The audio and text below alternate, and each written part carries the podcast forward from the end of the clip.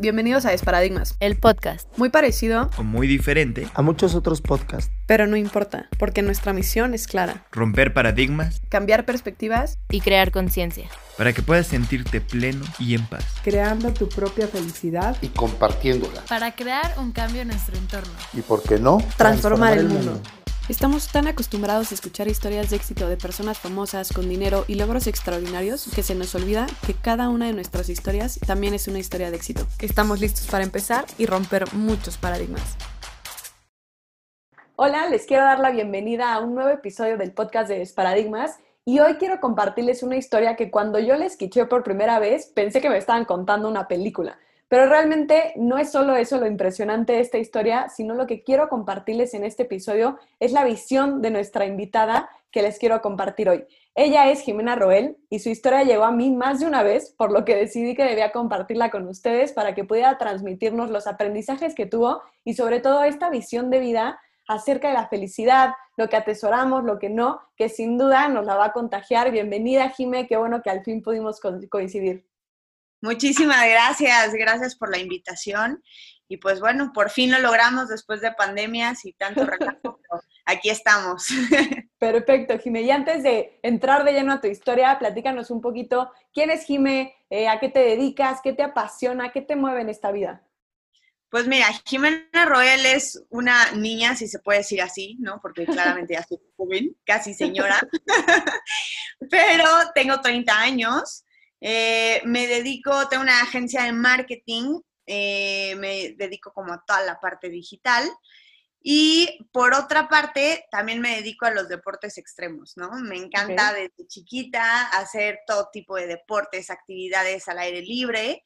Y entonces, pues me di cuenta que conforme seguía mi pasión, pues de ahí también podía sacar diferente tipo de trabajo.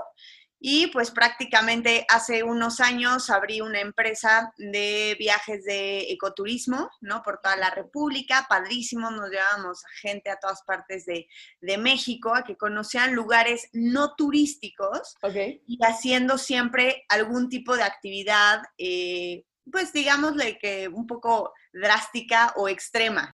Entonces, eh, pues Jimena eh, prácticamente es amante de la naturaleza, le enloquece eh, todo tipo de deportes, pero sobre todo creo que es adicta a la adrenalina, ¿no? Bastante. Con todo eso. ¿Y qué te apasiona? O sea, aparte de esto, ¿qué te mueve a hacer lo que ya haces hoy? Pues yo creo que vivir. O sea, van varias veces en la vida que me topo con la idea de estar muy cerca de perder, como quien dice, ahora sí, ya el final de mi, de mi mundo, en mi vida. Y y pues esto me ha hecho recapacitar y estar como en contacto todo el tiempo con esto, o lo disfrutas o se termina, ¿no?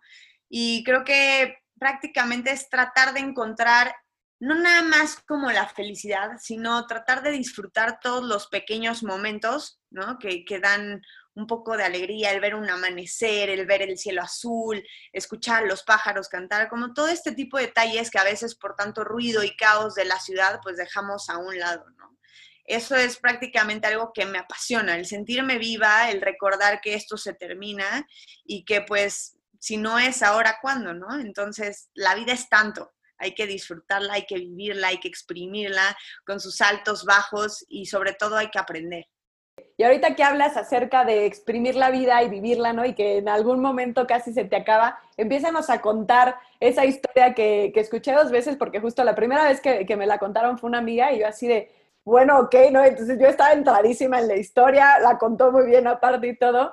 Y la segunda ya había empezado los podcasts y justo grabé uno y me dijeron, ah, yo tengo una prima que tiene una historia súper interesante, no sé qué. Apenas empezaron, hice clic así rapidísimo y dije, ya conozco esta historia. y pues claro, porque es súper eh, como distinta, ¿no? A lo que oímos normalmente. Sí parece de película, pero quiero eh, escucharla y que las personas que nos escuchen la, la, puedan oír de ti, ¿no? ¿Cómo fue para ah. ti esta historia? Y, y pues nada, adéntranos en ella. Pues mira, todo empezó el, el 1 de julio del 2009, ¿no? Prácticamente son 10 años, ya casi 11, de, de, pues de esta historia que me cambió la vida para siempre. Y todo empezó porque yo estudiaba en la, en la Universidad de Anáhuac y nos invitaron a un proyecto a varios de los alumnos que estábamos como en un grupo especial, ¿no? Nos dijeron que nuestra misión era encontrar como una solución para Islas Marías, que era una prisión en ese entonces, que se ubicaba en la mitad del Pacífico, ¿no? Teníamos que buscar eh, alguna solución que ayudara a que los presos, antes de salir de prisión, pudieran encontrar la forma de generar dinero para que cuando salieran de prisión, pues tuvieran al menos un ahorro y esto les evitara regresar a robar o a cometer algún delito por el dinero.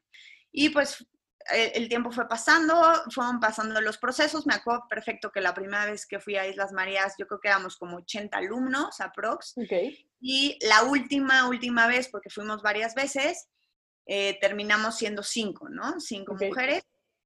Y, y pues bueno, todo comenzó un día antes de esta ida a Islas Marías. Todas las veces pasadas nos habían llevado en aviones de- del gobierno, de la Procuraduría, y nos trasladaban tal cual como trasladan a los presos, Ok. en unos aviones especiales que aterrizaban ahí mismo en la, en la isla y pues ya, ¿no? Nos bajamos y hacíamos nuestra, nuestra labor. Pero un día antes de esta vez nos avisan que hay un motín en la cárcel de Michoacán y que van a tener que utilizar estos aviones, ¿no? Para, pues, para llevar gente, policías y tal. Ujú. Entonces, la única solución que nos dieron en ese entonces fue volar a Mazatlán y subirnos en un buque de la Marina que tenían designado para transportar a todos los, eh, pues eran familiares de los presos, ¿no? Que iban a visitar cada miércoles a su preso. Era, era una cárcel completamente diferente y la verdad es que estaba muy padre. Lástima que ya no existe, pero eh, lo que hacían era que en, ese, en esa prisión era como un premio, ¿no? Para alguno de los, algunos de los presos que se portaban bien durante toda su condena y los últimos años los mandaban a esta isla como a, a cumplir con la condena, pero de una forma mucho más relajada, ¿no? Eh, no era una prisión con barrotes como tal, tenía una zona donde sí estaban para si en algún momento había algún problema, pero vivían como en aldeas, ¿no? Como en pueblitos y este, se dividían las aldeas dependiendo pues eh, el lugar de, los presos o el, el delito que hubieran cometido y tal. Entonces, eh, pues se les daba trabajos como sembraban en algunas partes, eh, construían como casitas y tal, y pues había toque de queda y, y, mm, como ciertas restricciones. Ellos no podían acercarse a la playa, no podían hacer ciertas cosas, pero bueno, al menos estaban viendo el mar hermoso, estaban con aire limpio, no había, te digo, ni barrotes, ni cosas así, cárcel de tal cual, ¿no? Entonces estaba muy, muy a gusto. Y este, pues bueno, el punto es que eh, nosotros ya llegamos a Mazatlán, volamos a Mazatlán, y cuando llegamos a la Marina, primero no nos dejaban pasar, ¿no? Que porque no habían mandado la carta eh, para firmar, el permiso y tal. Total, estuvimos esperando horas hasta que lo logramos. Y cuando nos dejaron subir al buque, eh, lo único que nos pidieron es que todas nuestras cosas se fueran en la parte de abajo. No podías llevar ni, eh, obviamente, ni cuchillos, ni armas, ni este, ningún objeto punzocortante que pudiera afectar a Claro. los demás tripulantes. Y entonces, al ver el buque, porque nosotros pues al principio nos habíamos imaginado que si ahí trasladaban personas, pues iba a haber como, pues, no sé, asientos designados, algo. No, el buque, sí, el buque tal cual era una plancha, así en como estos barcos enormes grises que ves en Acapulco al final de, del mar, ya sabes que se ven el horizonte enormes, que van súper lento, era tal cual así, ¿no? Y este, pues cuando subimos, eh, en, total éramos 128 tripulantes entre familiares de presos, dos presos, dos sacerdotes y policías y gente de la Armada, ¿no? De, de la Marina. Entonces, cuando subimos, nos dijeron, bueno, pues todas sus cosas se van abajo, ustedes se van a la parte de arriba del barco, en la plancha, y pues agárrense porque van a ser 13, 14 horas de viaje, entonces hasta mañana llegaremos, pónganse cómodos y listo, ¿no? Entonces, pues bueno, nos sentamos en la plancha del barco, tal cual, así sentaditos, nada más con, yo me acuerdo perfecto que traía un como morral, en donde nada más traía mi cartera, mi IFE, creo que un cuaderno o un libro y ya, ¿no? Era, era todo lo que traía. De hecho, se me olvidó la chamarra en la parte de abajo y pues todo, Oh, bueno, al sí. principio, todo el viaje me moría de frío, ¿no? Pero bueno, el punto es que pues estábamos muy contentas ahí arriba, este, el buque zarpó, nos dieron en el momento de la subida un cartoncito que venían así como eh, un tipo de sonidos, ¿no? Que si el barco sonaba tres veces la alarma, pues era un problema en, no sé, en los motores. Si sonaba cuatro, era tal. Y bueno, para no hacerte el cuento largo, el último era eh, como un pitido continuo y decía abandono de buque, ¿no? Entonces fue Ok. como, ah, pues chido, ¿no? Chido. Y ya. Entonces, eh, pues bueno, eh, nos quedamos ahí platicando un rato, vimos cómo no- nos alejábamos del continente, todos emocionados, pues ya tomando fotos, ya sabes, cosas así. Y de pronto, eh, más o menos como a las 10, 11 de la noche, que ya empezó a hacer mucho frío, eh, me acuerdo perfecto que había una luna llena increíble en ese momento, se veía padrísimo el mar, ¿no? Me quedé pensando ahí horas, platicando así como conmigo misma. Y de pronto, pues me di cuenta que todos ya se habían dormido, se habían acostado tal cual en la plancha. Y este, yo me moría justo de frío, ¿no? Decía, es que pues, ¿cómo dejé la chamarra abajo? ¿Bajaré? ¿No bajaré? ¿Me dejarán? Y de pronto se me acercó un marino de la nada, que me acuerdo que era, estaba completamente oscuro, entonces lo alcancé a ver, más no lo veía perfectamente, ¿no? Y este marino me preguntó que por qué yo seguía despierta mientras todos dormían, ya eran como las 12, 12 y media por ahí, aprox.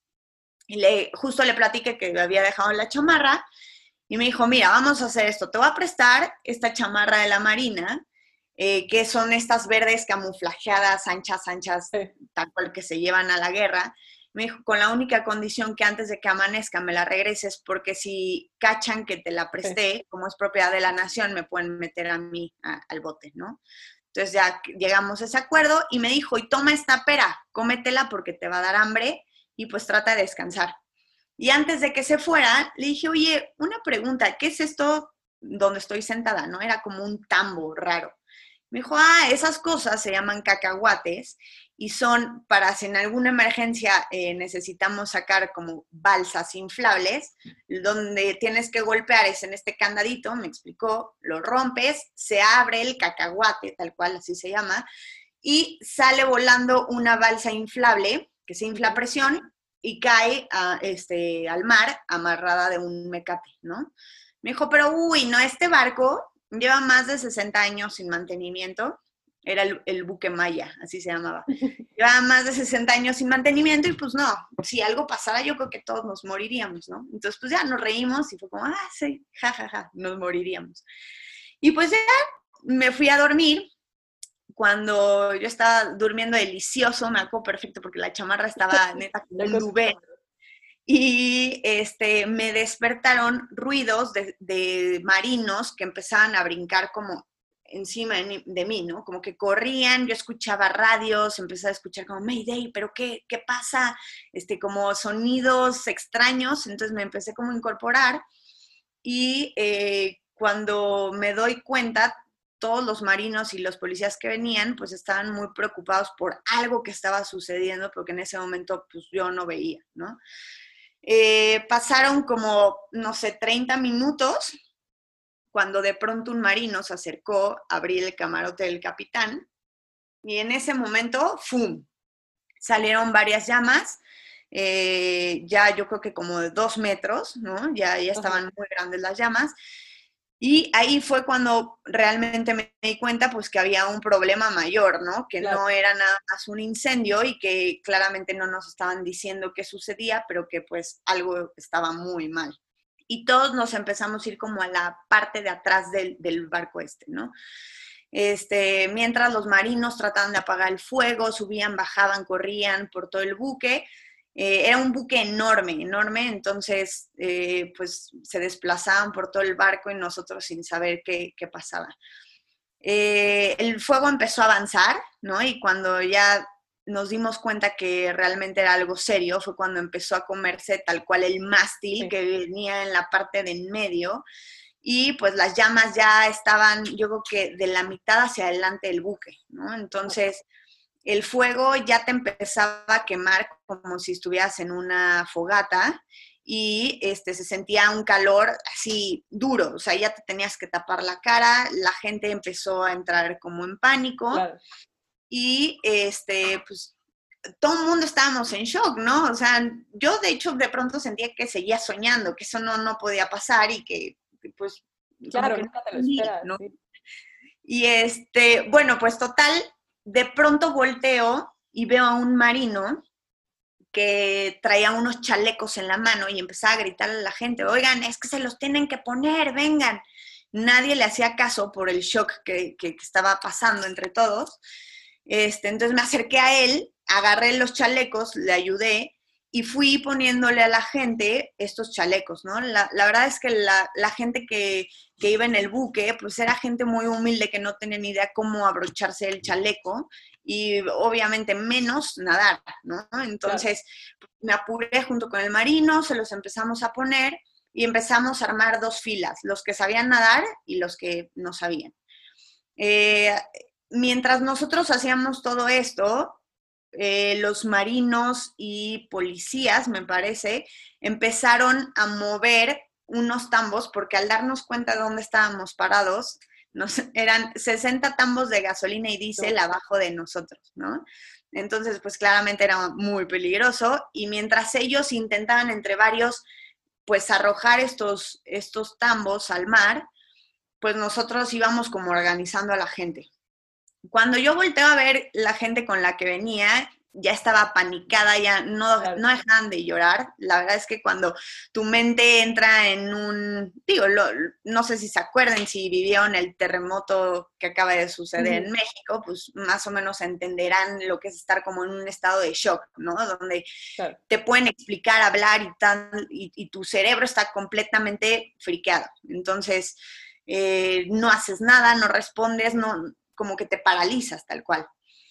Entonces, pues bueno, eh, tomamos estos chalecos, se los pusimos a la gente, los dividimos y de pronto el fuego empezó a avanzar tan rápido que empezamos a escuchar los pitidos estos de- del cartoncito que te mencioné antes, llegar al punto de tienen que abandonar el buque. O sea, esto es emergencia máxima, nos tenemos que aventar. Y pues claramente la gente que íbamos en el barco sabíamos que Islas Marías fue una prisión que construyeron a la mitad del Pacífico simplemente por la cantidad de tiburones que hay en esa parte del mar, ¿no? Que hacían que los presos pues no pudieran escaparse. claro. Exacto. Entonces, pues no era nada grato que estuviera pasando esto, porque además eran aproximadamente como las 3 de la mañana, en una obscuridad total. Sí. La, la luna ya estaba, se había ido, no había tanta luz de luna, y lo único que iluminaba el mar eran las llamas enormes, ¿no? Del barco. Entonces, cuando suena este pitido, pues fue como, híjole, ahora sí creo que ya esto está muy cañón, tenemos que hacer algo al respecto y pues hubo como momentos de silencio, tal cual de marinos pensando en qué hacer, en, las personas que íbamos ahí, cómo ayudar. Y, de- y fue cuando declararon que pues tenía que alguien ser el valiente, ¿no? Que se aventara al mar. Eh, para esto toman a un marino y le empiezan a decir, marino tiene que seguir las órdenes, se tiene que lanzar al mar, usted tiene que ser el primero y tiene que dar el ejemplo. Y me acuerdo perfecto haber visto al marino agarrándose del, del barandal y le decía, sí, capitán. Y se trataba de aventar y se esperaba, ¿no? Como que no, su cuerpo no lo dejaba aventarse. Y otra vez, este marino, le repito la orden, arrójese al mar.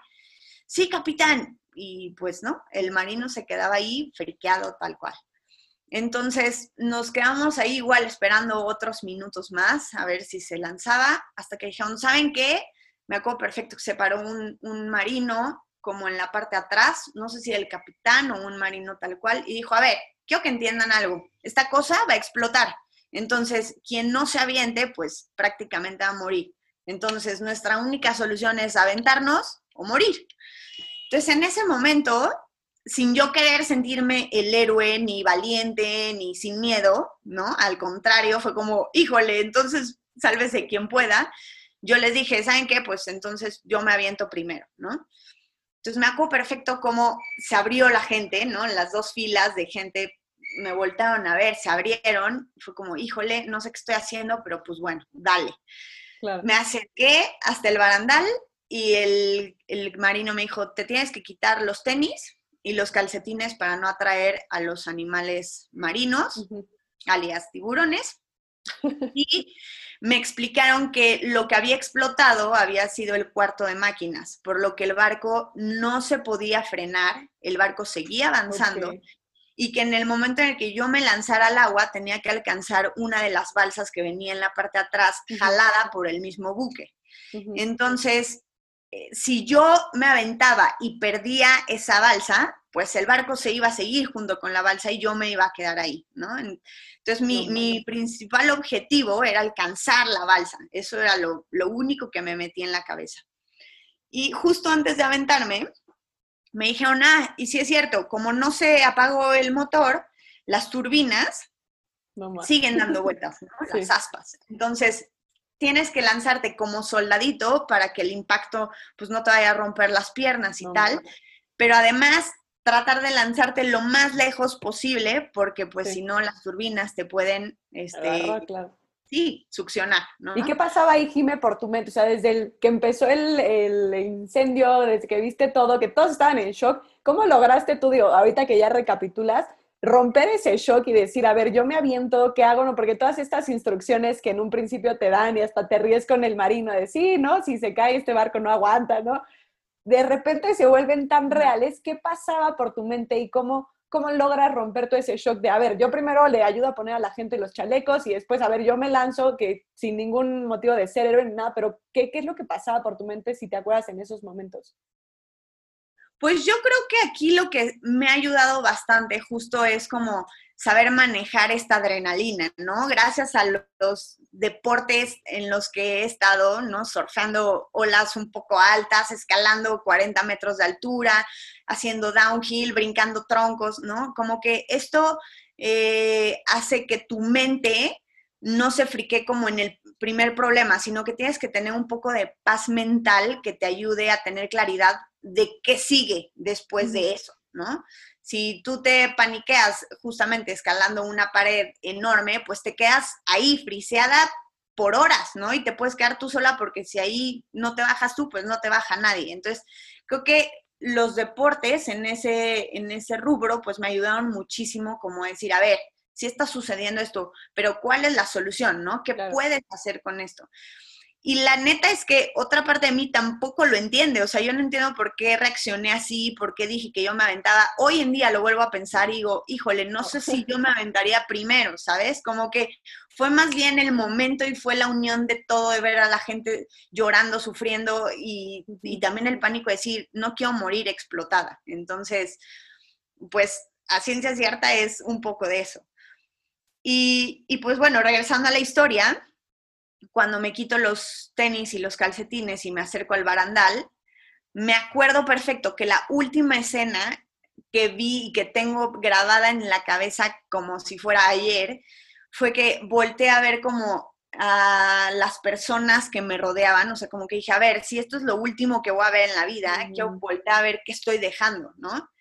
Entonces, volteé a ver a todas las personas que además antes de eso, justo un poquito antes, regresé corriendo a mi morral y agarré mi IFE, porque dije, si me muero y encuentran mi cuerpo, que al menos mis papás sepan que pues soy yo, ¿no? Entonces metí la IFE en una de las bolsas con cierre de la chamarra, me acerqué, volteé a ver a toda la gente y en esa eh, vista hacia atrás del barco alcanzo a ver perfecto, digo, yo soy creyente, pero no creas que soy religiosa de decir, ah. Dios y, y tal, ¿no? O sea, pues creo a mi manera, pero volteé a ver y vi una escena súper impactante de toda la gente. Yo creo que eran fácil, no sé, 20 personas, 30 personas colgándosele a uno de los sacerdotes, así de, por favor, o sea, confiésame, ¿no? Todos le gritaban, por favor, confiésame a mí. Hacían una fila y le gritaban, dame tu bendición. O sea, real la gente Sí, ya. ya se estaba despidiendo y querían nada más como el último perdón, el último chance que alguien les dijera, vete en paz, ¿no? Para, para poder irse, irse tranquilos. Entonces volteé a ver eso y escucho cómo el sacerdote les grita, no los puedo confesar a todos, pero les doy la absolución y no se preocupen, nos vemos en el cielo, ¿no? Entonces, de hecho ese va a ser el nombre de mi libro cuando lo termine, pero esa frase, nos vemos en el cielo, fue como, pues sí, o sea, ya terminó la vida y pues ya veremos qué viene, ¿no? Y ahí fue cuando me armé de valor y respiré y me lancé al mar, ¿no? Eh, esa, a partir de ese momento me acuerdo pues un poquito, pero como con flashes tal cual, ¿no? O sea, fui a terapia y lo trabajé y tal, pero como que cuando hay tanto shock, tu cerebro bloquea ciertas experiencias. Entonces me aventé, me acuerdo perfecto que fue un guamazo, o sea, me pegué como si hubiera caído en concreto. Y lo único que tenía en la mente era la balsa, la balsa, la balsa, llega la balsa, ¿no? La balsa tenía como un mini, mini cuadrito, como pues no sé, una placa que como que se, iluminaba de color rojo, como estas de las bicicletas o los stops de los coches, pero era una mini plaquita que tenía en la parte de arriba. Para esto no era una balsa tal cual una lancha, sino que era como una casa de campaña inflable. Tenía techo y tenía como unas escaleritas de mecate. Entonces, pues bueno, al momento de ir nadando hacia la balsa, que además pues, estaba un poco lejos, eh, voy nadando y siento como algo me agarra el brazo, ¿no? No sentí dolor, no vi nada, solamente sentí algo de presión y me empezó a jalar hacia abajo, ¿no? Me empecé a ir hacia abajo, hacia abajo, hacia abajo y yo decía, no, pero ¿por qué? ¿Por qué no estoy en, la parte de arriba del mar? ¿Por qué ya solo veo burbujas? Y me empecé a mover, acomodé al lugar porque mi cerebro estaba en modo, tenías que llegar a Entonces, me acuerdo que me empecé a mover con manos y pies y en una de esas mi pie golpeó algo y esa cosa me soltó. yo este, logré llegar a la superficie y empecé a nadar hacia la balsa otra vez. En ese momento no me preocupé, no dije, ay, ¿qué fue? Nada, nada, nada. Era, tienes que llegar a la balsa, tienes que llegar a la balsa. Entonces seguí nadando y al momento de llegar, pues me acuerdo que estaba dificilísimo subirse. O sea, si de por sí subirte a un inflable en una alberca es complejo, pues ahora en el mar a las 3 de la mañana con el frío, con ropa mojada, pues estaba peor. Estos, estos cuadritos como de mecate de, como de juego de niños, que eran las escaleras para subir, estaban tan mal hechos que cuando tú ponías el pie, el mecate se iba para abajo del, inflable, mm. entonces no te, permitía, no te permitía tener el impulso para subirte al inflable, hasta que me amarré el brazo, empecé a patalear y logré subir, ¿no?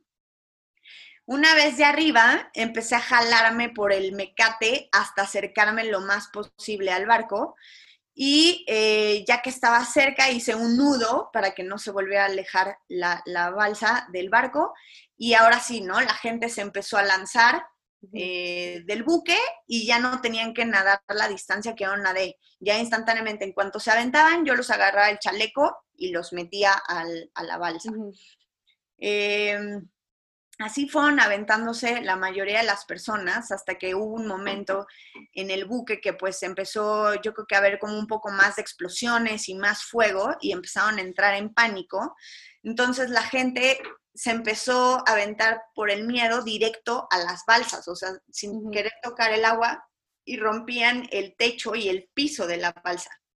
Entonces, en total eran 15 balsas, aproximadamente nada más tres o cuatro quedaron con techo y piso y las demás se rompieron o no se inflaron y tal. Imagínate, meten en cuatro balsitas a 128 tripulantes, pues estaba imposible, ¿no? Entonces, ellos, eh, niños y, y mujeres nos fuimos en las balsas que tenían techo y piso y los hombres se fueron como caballito tal cual, subidos en los inflables se aventó un viejito que se le rompieron las dos piernas, el capitán que se ya al aventarse estaba todo quemado de la cara y una pierna, pero el momento más impactante de, todo eso fue una señora que se aventó con su bebé de tres meses. la señora traía un chaleco y pues evidentemente el bebé no. Entonces, en el momento en el que impactó con el mar, Sí. la señora suelta al bebé y el bebé se empieza a hundir, ¿no? Durante un minuto aproximadamente, minuto y medio, el bebé estuvo, era la bebé estuvo perdida como en, en el agua, tal cual, y la señora, bueno, Sí. echaba unos gritos y una desesperación que, digo, no me imagino lo que sea de sentir Claro. eso, ¿no? Pero una impotencia y uno de los marinos que venía con nosotros, pues se metió a bucear tal cual hasta que encontró a la bebé, ¿no? La sacó, este, me acuerdo que le dio varias palmaditas, le dio respiración de boca a boca y se la entregó a su mamá. Hasta ese momento creo que la bebé, este, pues siguió con vida al parecer, porque ya no sé de buenas fuentes, llegando al hospital muchas horas después, creo que ella perdió la vida, pero bueno, hasta ese momento la bebé seguía con vida, ¿no? Entonces subimos a la bebé, subimos a la señora y eh, nos cortamos del último mecate que nos unía al buque. El buque se fue alejando poco a poco y me acuerdo perfecto que yo me asomé de este techo como de casa campaña que te digo, había un hoyo, un respirador.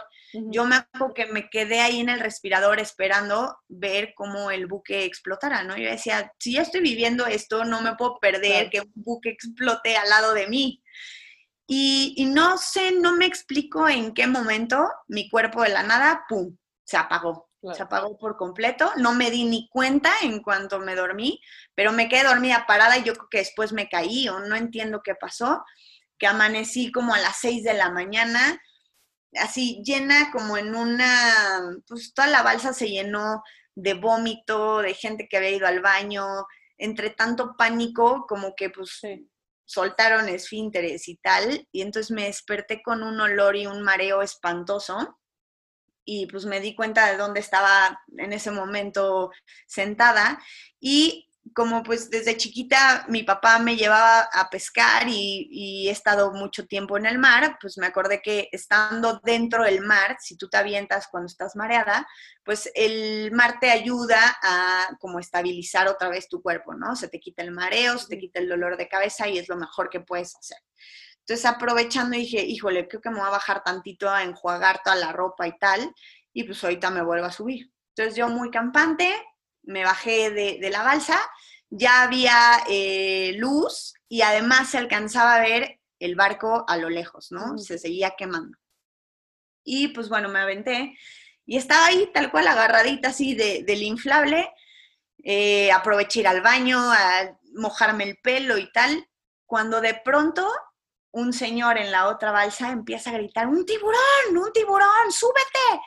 En ese momento sí me quedé en shock completamente, nada más volteé y vi una aleta súper cerca de mí, ¿no? Yo creo que unos 3, 4 metros.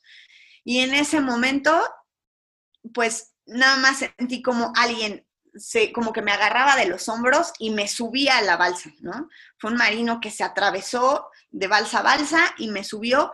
Llegó con el cuate que, que estaba gritando tiburones, porque además toda la gente adentro de las balsas, imagínate el pánico, se empezaron a mover, el agua se empezó a meter a las balsas y se empezaron a inundar, ¿no? Entonces llegó este marino con el cuate y lo amenazó, lo agarró de la playera y le dijo, tú vuelves a gritar que hay tiburones y yo mismo te aviento ahí, ¿no? Y a mí me dijo, y tú niña, deberías de agradecerle a la vida y deberías de hacer ya algo con tu vida, porque ayer todos vimos como un, ti- un tiburón te agarró y tú te lograste zafar. Entonces, si tuviste esa oportunidad, no la cagues. Perdonen mi, mi lenguaje, pero tal cual me lo dijo así. Sí, ¿no? deja de jugar Entonces, ahí. ese, ese fue el momento exacto en donde Jimena como que se quitó de supervivencia total y entonces empezó a recordar y fue como, no lo puedo creer, si es cierto, ayer lo que me detuvo, el brazo, entonces me quito, la chamarra del marino estaba toda rota en esa parte del brazo, cuando me quito la chamarra, pues tenía rajadas, pero haz de cuenta como si me hubiera enterrado, no sé, como si hubiera agarrado un rosal y me hubiera hecho así, ¿no? O sea, no fue la mordida tal cual de arrancarme el pedazo de carne, porque claramente los tiburones, como bien lo dicen, no son malos, no son que vean algo y lo ataquen, sino que primero se acercan como a probar, ¿no? Ven algo sospechoso y es como, pues tú qué eres, ¿no? y, y pues tuve la suerte de haber traído esa chamarra que fue la que salvó tal cual mi brazo. Y, y, a partir de ese momento fue un momento tan duro porque pues empecé a, pensar toda mi vida, ¿no? Tal cual como si fuera una historia, una película, desde el momento en el que nací hasta ese momento, a mis 19 años, donde yo decía, no puedo creer que aquí se vaya a terminar mi vida y que vaya a morir en una balsa en medio del mar, ¿no? Rodeada de tiburones y, y ¿qué hice con mi vida? Siento que la desperdicié, o sea, como que empecé a entrar en un trance súper fuerte de decir, no puedo creer que ya se me está acabando, o sea, please no, please no, necesito otra oportunidad, dejé muchas cosas pendientes, no me despedí de mi familia, pero ¿por qué no le di un abrazo a mi mamá? Ya sabes, como todas estas cosas que me perturbaban. Y, y así tal cual fueron prácticamente como 29 horas las que tardaron en rescatarnos de tener la cabeza a full, ¿no? Yo me acuerdo perfecto que me despedí de todas y de cada una de las personas que amaba en ese entonces.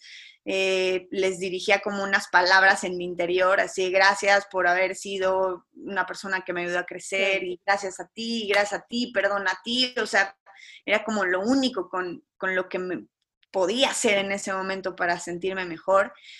Y pues estuvimos aventando bengalas a aviones que veíamos pasar, pero los aviones están tan altos que ni siquiera alcanzaban a ver las bengalas de, de emergencia, ¿no? Cuando ya perdimos totalmente la fe, eh, apareció un último avión que volaba, era un jet privado y volaba un poco más bajo de lo normal. Entonces, este jet de hecho era la última, ya no teníamos bengalas, teníamos solamente una lata y era la última, en donde tú abrías esta lata y salía humo naranja que pintaba el mar como en esa zona. Entonces aprovechamos, abrimos la lata y vimos que el avión dio una vuelta, ¿no? O sea, nos alcanzó a ver, dio una vuelta y se siguió. Entonces ese momento fue fue crucial porque a toda la gente nos volvió la esperanza, ¿no? Dijimos, ya, ya la hicimos, ya nos vio y pues ya, nos van a rescatar.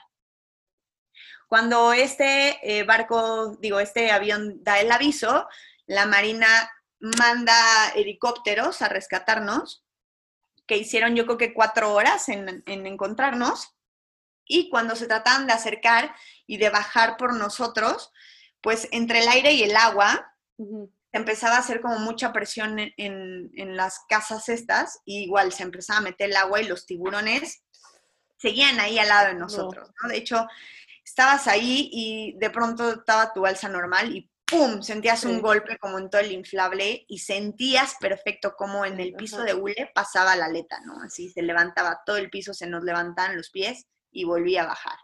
Entonces, pues estando en tensión tantas horas, pues mm, eh, creíamos que los helicópteros nos iban a rescatar, pero por órdenes de los marinos y por lo que estaban viendo, dijeron con señas que se fueran y que mejor llevaran eh, unas lanchas interceptoras, ajá, que son como lanchas muy rápidas de la Marina que ayudan, pues no sé, son las que agarran como narcotraficantes y tal.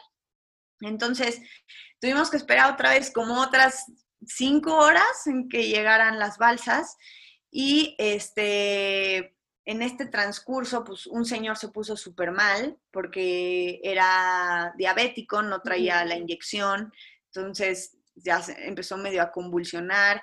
Tú veías gente como ya estaba como privada, tal cual hubo una persona que no dejó de rezar. No dejó de rezar en 29 horas en voz fuerte, ¿no? Así en voz alta, apretaba una medallita como contra su mano y era como, Dios te salve María, llena eres de gracia, pero ya se vea que ya ni siquiera sí, estaba pensando en lo que. Claro. Sí, ya solo estaba eh, en un mood de, ya por favor, o sea, sáquenme de aquí. Entonces, llegan las balsas, eh, nos logran rescatar, nos suben, nos empiezan a, pues, a curar heridas, a, a, medir los signos vitales y nos dicen, ¿saben qué?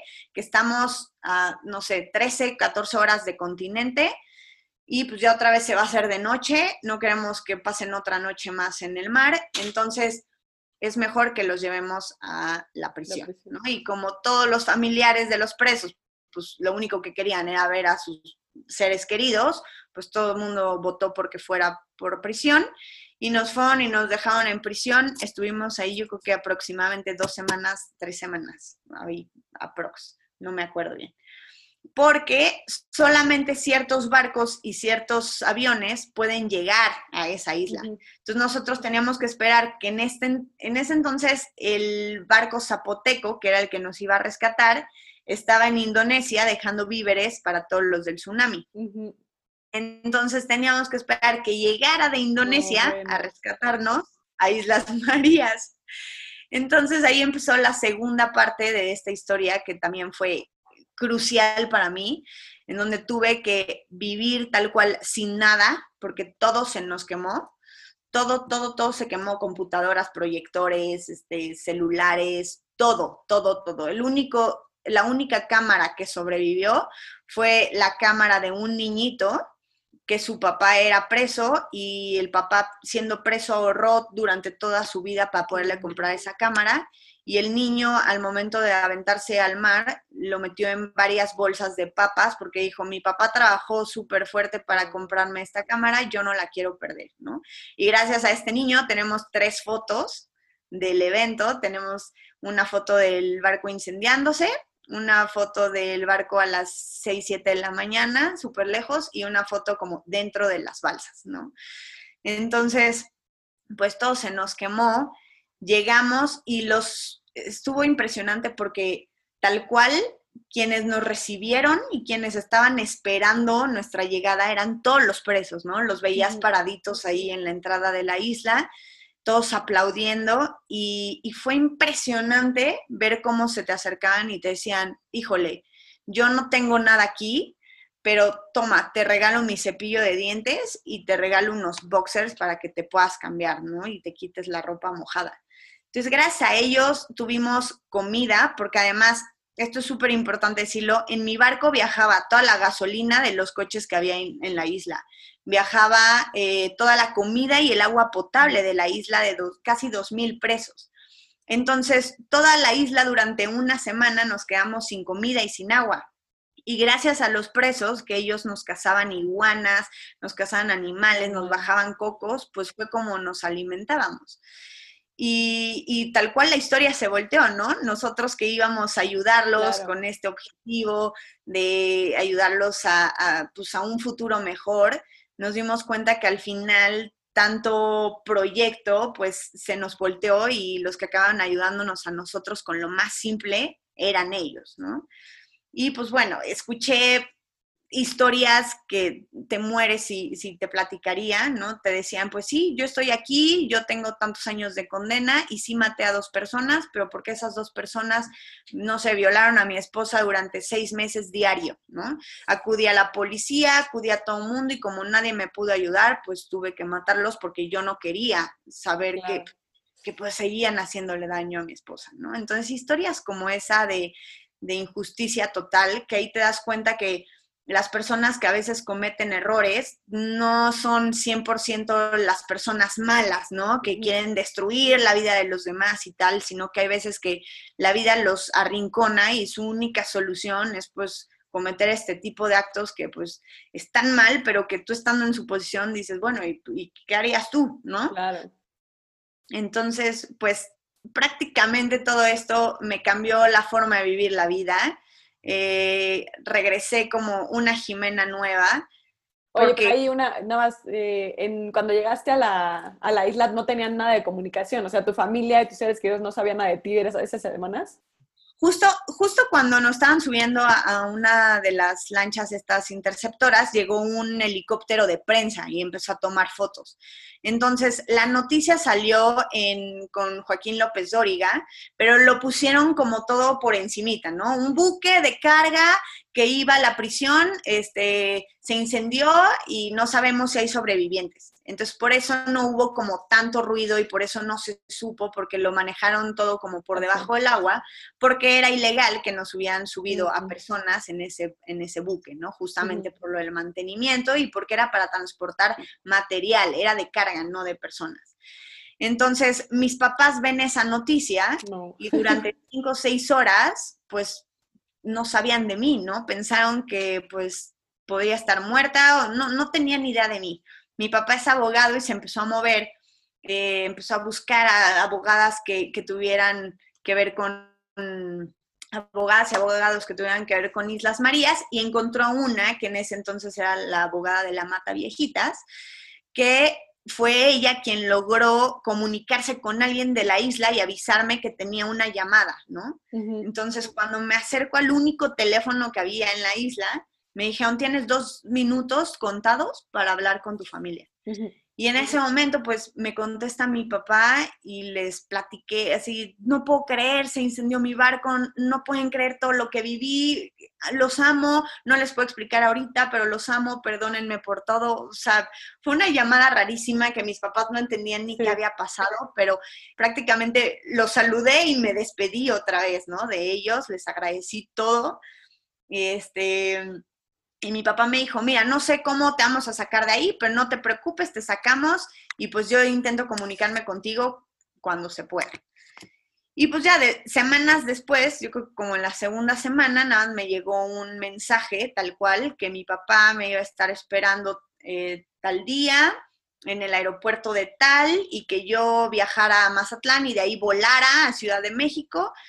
Pero además fue todo un rollo porque al salir de la isla me quitaron la chamarra donde yo había guardado la IFE y mi IFE se quedó ahí. No. Pues imagínate, llegué al aeropuerto de Mazatlán vestida así, con unos jeans que se paraban ya solos, tiesos porque además te bañabas en el mar, entonces te traías la sal todo el tiempo en el cuerpo y en la ropa. Traía los labios y toda la piel carcomida por tantas horas de, haber estado en el mar con la sal, este, quemada horrible. El pelo estaba hecho una porquería, traía dos trenzas, ¿no? Así todo tieso. Y como me había quitado los tenis y los calcetines, pues los prisioneros me hicieron unas chanclas de palma. Mm. Entonces, tal cual llegué como homeless al aeropuerto y llegué con la señorita, le dije, señorita, no me va a creer esto que le voy a contar, pero por favor no estoy loca. O sea, se incendió mi barco, dejé la IFE y pues aquí estoy, tengo un vuelo. me dijo mi papá que llegara aquí y obviamente, obviamente perdí el avión, ¿no? No me dejaron subir de ninguna manera. Y pues fue coincidencia de la vida que mm, llegó una niña que iba conmigo en, la secundaria, me vio, le platiqué a ella y a su mamá la historia y me dijeron, ¿sabes qué? Nuestro vuelo ya sale, pero toma un celular y toma 200 pesos. Entonces ya gracias al celular me pude comunicar con mi papá, pude hacer ya toda, este, pues ya fue mucho más rápido como eh, que hablaran con la aerolínea y tal. Y logré subirme al avión ya después de como siete horas después y llegué a Toluca, ¿no? Y ahí pues ya estaban esperándome mis papás. Me acuerdo perfecto que llegué sin nada, porque además esa, esa parte justo de la humanidad fue la que me choqueó tanto. Cuando hay momentos en los que, no sé, vemos a alguien necesitado que a lo mejor no entendemos como su circunstancia, no tienes idea cómo me juzgan en, la, en el avión, ¿no? La real, una señora se movió de asiento y dijo que, le dijo a la, a la hermosa que no se quería sentar junto a mí.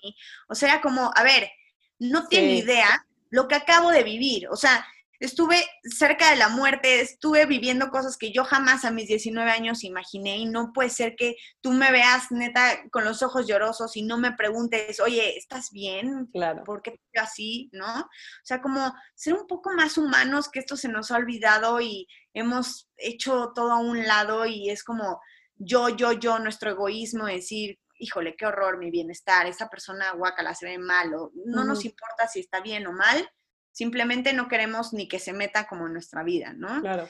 Entonces, pues bueno, al llegar con mi familia fue, fue padrísimo, me quedé abrazado de ellos horas, les platiqué en el aeropuerto toda la historia, este, y pues bueno, a raíz de eso, juré, ¿no? Que esta segunda oportunidad que tanto había pedido en la balsa, pues se me había cumplido y que esta vez no iba a desaprovechar la oportunidad y que mi objetivo final iba a ser así hiciera cosas mínimas, pero en cada cosita que hiciera, siempre dejar como una huella en alguien, ¿no? Eso fue como lo principal.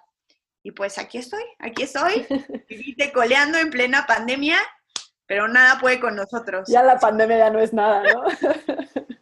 si el miedo a No manches, claro, no manches, Jimé, la verdad es que sí había oído tu historia, te digo, la había oído dos veces, pero ahorita que me la estabas contando fue impresionante inmersarme, no sé si se diga así, pero meterme de lleno y, y vivir a través de ti. Yo creo que los que nos escuchan van a vivir a través de tu voz esta historia y justo creo que lo más importante es lo que dices al final, ¿no? Esos aprendizajes que sacas, esa humanidad, que cuántas veces nosotros hemos juzgado a una persona que vemos sin saber nada de su historia, ¿no? Y nada es nada. Y, y así la hacemos de menos, ni nos preocupamos y todo. Y yo creo que ese es un aprendizaje tanto para ti como para todos de, de recobrar nuestra humanidad y poder voltear a ver a las demás personas como personas, ¿no? Y poder preocuparnos de esa historia que tienen y, y, pues no nos queda tanto tiempo, pero sí me gustaría como el cambio, ¿cuál dirías que fue el principal cambio de esa Jimena de 19 años de antes de esta experiencia?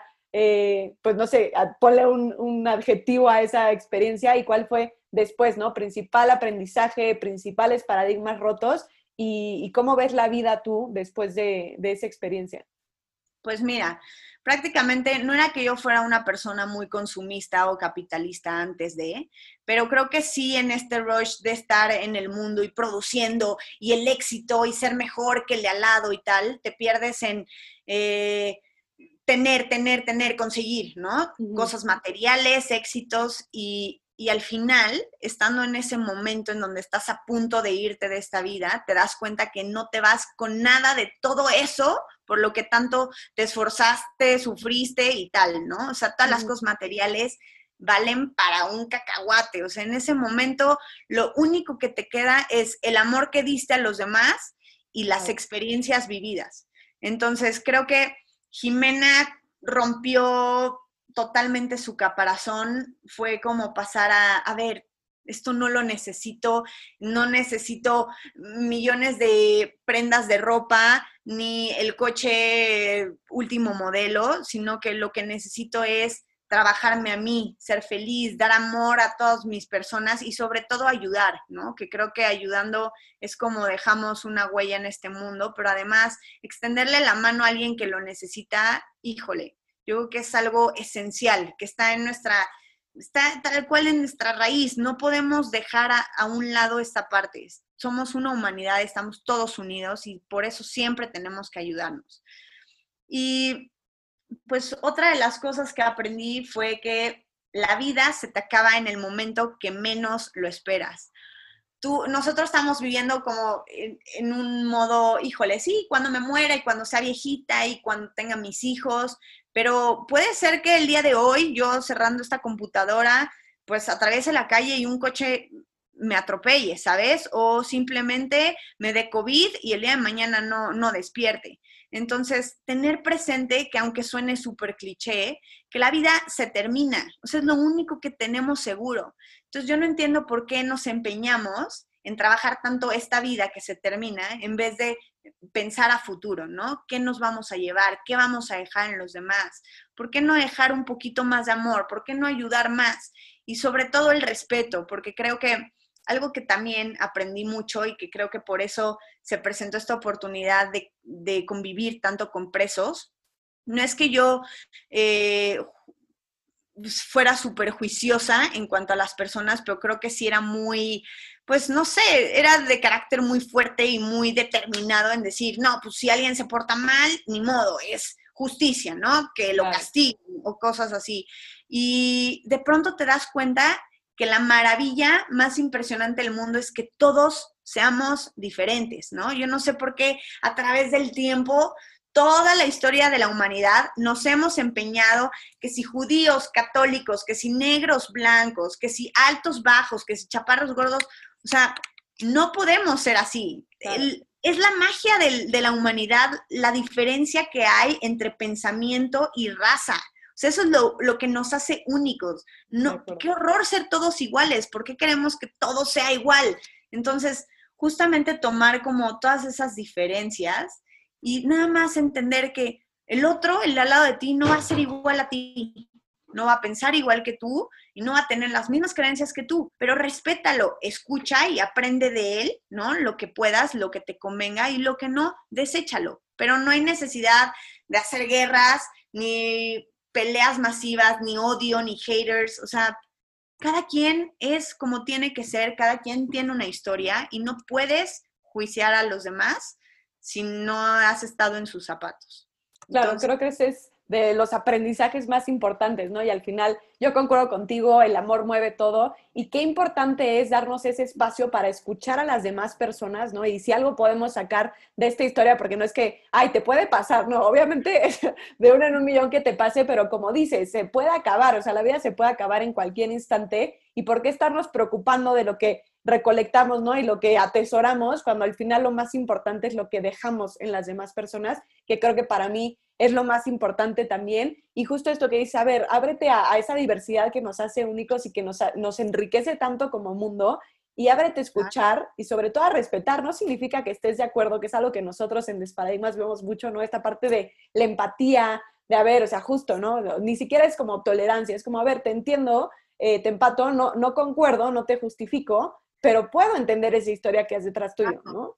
Porque aparte es como también tu caso, ¿no? ¿Cuál es la historia de esta niña que viene toda sucia en el avión y yo la estoy juzgando? Justo tenemos también un episodio de juicios y, y de prejuicios y es como, a ver, ¿de dónde vienen? Y hay que cuestionarnos esto que hacemos porque al final hacemos mucho daño, ¿no? Yo creo que en ese avión, si una persona, la que sea, se hubiera acercado a ver, Jime, bueno, no, no sabían tu nombre, ¿no? Pero a ver, ¿qué, qué pasa, no? Eh, ¿Qué te está pasando? ¿Estás bien?